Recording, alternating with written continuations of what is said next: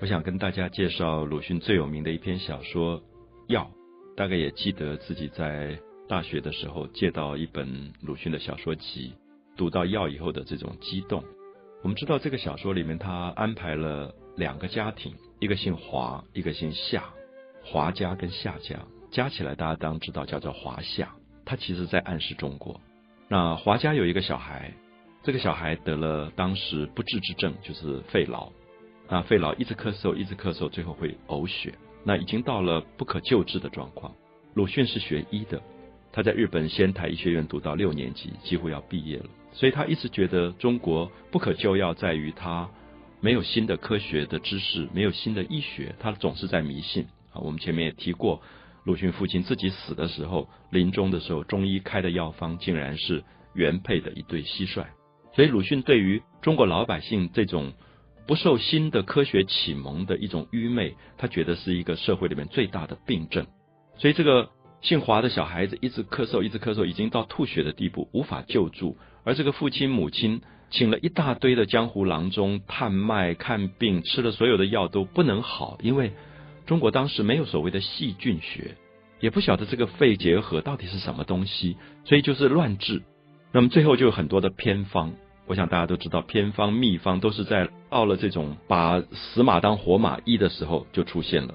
到现在还常常听到朋友说：“哎呀，已经是不可救了，那就随便试试吧，什么都可以试。”那么当时民间就相信一种偏方，就是肺痨怎么治呢？肺痨是说一个生命已经衰竭到最后在吐血了，所以他们相信，因为清朝的末年，当时还有砍头的这个刑罚，所以一个犯人砍头那一刹那，头砍掉以后，那个喷出来的血。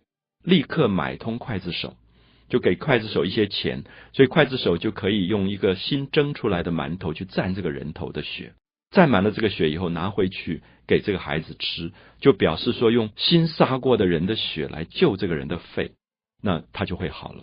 所以这个小说一开始非常的阴森啊，描写到一个晚上，那个姓华的这个小孩的爸爸怀里面揣了两个馒头，热的馒头，然后他就在发抖，因为很害怕。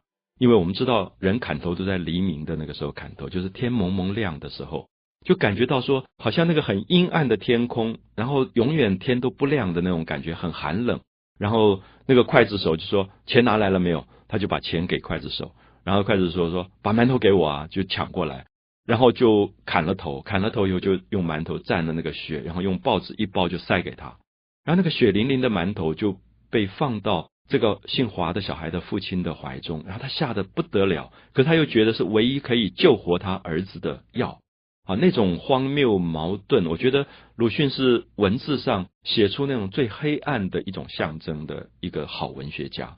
然后他就拿回去以后，就交给他太太，那太太也吓得半死，因为看到那馒头上在滴血，然后赶快放到蒸笼里面蒸，蒸熟以后就要他的孩子吃，他孩子一掰开，一直在咳嗽，根本吃不下去。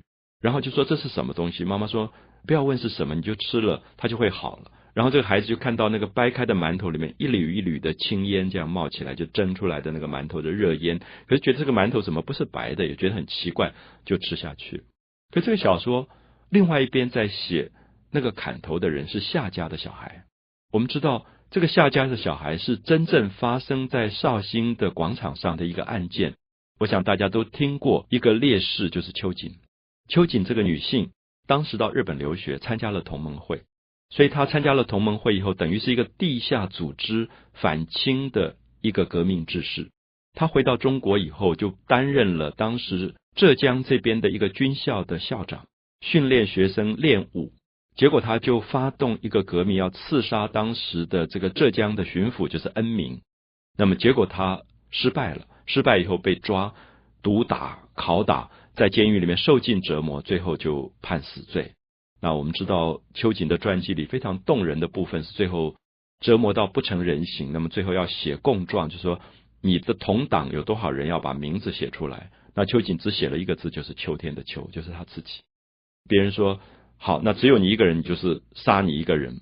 那最后就写你的遗言啊，最后的遗言，他就写了七个字：秋风秋雨愁杀人。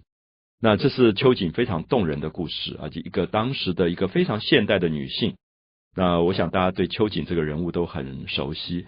那我自己到绍兴的时候，我特别到了那个广场，就是秋瑾砍头的那个广场。所以鲁迅当时当然知道这个事件，就是知道秋瑾在这个地方砍头。可他要讲的是说，秋瑾这样的一个革命志士，到日本去留学了，带回来新的一种民主、新的科学。可是他要改革的中国，最后要用的药，竟然是他的血。我不知道讲到这里，大家会不会感觉到鲁迅的药讲的是说，革命志士的血其实就是救中国的药。可是结果这个药拿去做了这么迷信的一个牺牲，那么他会有一个怀疑是说，那么这个秋瑾的血。是不是白流了？因为好像对这个社会并没有真正的警醒的作用，没有真正的警醒作用。所以我记得印象里第一次读到《药》这篇小说，那种震动啊，那种悲苦的那种感觉，你可以完全感觉到鲁迅作为一个医生，他想要救中国，最后他自己的无奈之感。那么小说的最后的结尾非常的悲惨，就是在城外公墓里出现了两个新的坟，一个是华家小孩的坟，一个是夏家小孩的坟。我们知道华家的小孩吃了那个人血的馒头，并没有治好他的病，所以他死掉了。所以家里给他弄了一个新坟。那夏家的小孩参加了革命，最后被官方抓到砍头了，也出现一个新坟。那华家的妈妈坐在坟上，夏家的妈妈也坐在坟上。那鲁迅的小说其实是到这里结尾。可是当时他这个小说寄给了《新青年》杂志，这个杂志的主编叫做陈独秀。当时他们希望对中国的社会能够多一点正面的影响，就是让中国觉得这个社会虽然坏到了极点，可是未来还是有希望的，不希望是一片黑暗。